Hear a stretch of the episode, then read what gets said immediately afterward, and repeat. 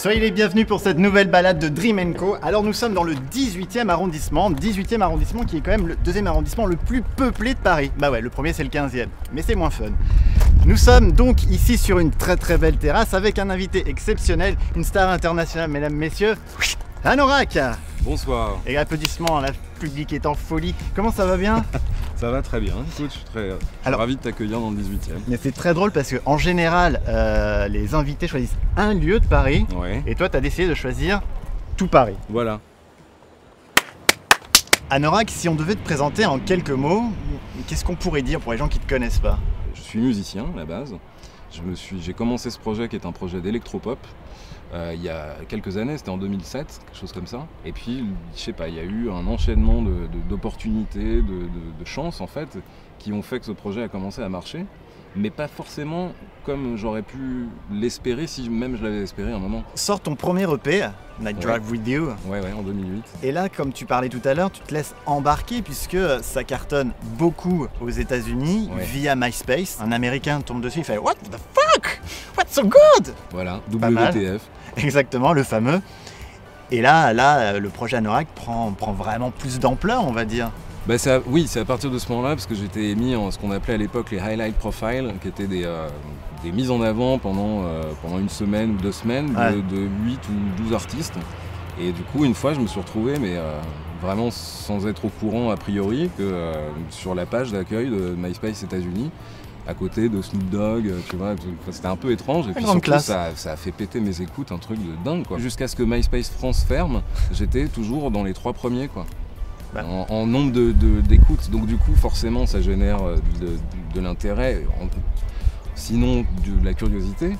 Les, des, professionnels qui te contactent, des mecs sont ouais super ce que tu fais alors qu'ils ont jamais écouté, tu vois ce genre de truc. Et puis, euh, puis surtout on commence à te proposer à faire des, de faire des dates. Et euh, moi au début je n'avais jamais pensé faire des dates avec ce projet quoi. Donc euh, je me suis retrouvé à faire des dates tout seul avec un synthé, un laptop et un micro. J'avais l'impression d'être un DJ qui chante dans des bar mitzvahs. Enfin, c'était vraiment très bizarre. Et, mais c'était une expérience. Après, c'était rigolo. Hein.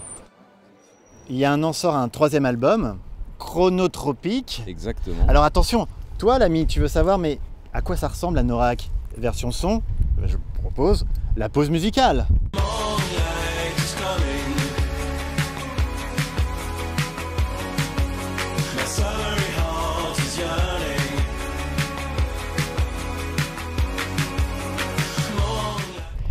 M'y attendais pas. Hein. Ah mais c'est la, la pause musicale, c'est la très très belle pause. Ouais, je sais pas trop. Qu'est-ce que ça veut dire chronotropique En fait, c'est un terme médical à la base. C'est en français, c'est chronotrope.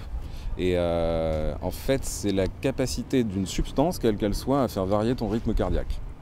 Oh. Voilà. Et pourquoi ce titre? Parce que je trouvais que ça correspondait parfaitement à cet album et à tout le concept que je m'en étais fait et qu'il y avait beaucoup plus de variations rythmiques, il y avait des morceaux beaucoup plus lents, d'autres beaucoup plus rapides. J'étais moins conscrit dans, euh, dans mes habitudes d'avant, où j'avais tendance à faire toujours, tu sais, euh, à 3 ou 4 BPM près, toujours le même truc et tout ça. Donc il y avait plus de liberté et c'était, je sais pas, des morceaux un peu plus tristes, plus joyeux. Et, et puis surtout, je revenais à quelque chose de plus électronique. Ça, enfin, je sais pas, je trouve que ça correspondait à mon concept. Ta voix, ta voix est beaucoup plus grave. C'est comme si on t'avait connu tout petit avec ton premier EP et que tout d'un coup, qui était devenue une doudoune avec la voix mué. Oui, blague pourrie. J'ai le droit à une blague pourrie par émission. C'était maintenant. C'est vrai qu'on me l'a jamais faite.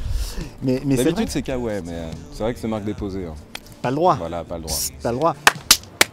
Alors pour terminer cette émission, je ne m'adresse plus à Anorak. Non, je m'adresse à Frédéric, à Fred, à mon pote Fredo.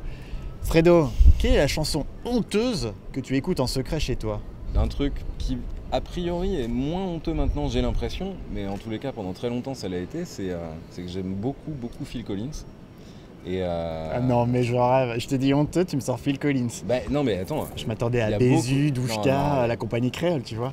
J'ai écouté Douchka quand j'étais vraiment tout petit, mais euh, d'ailleurs, je me demande si j'ai pas toujours 45 tours de je sais plus quel morceau.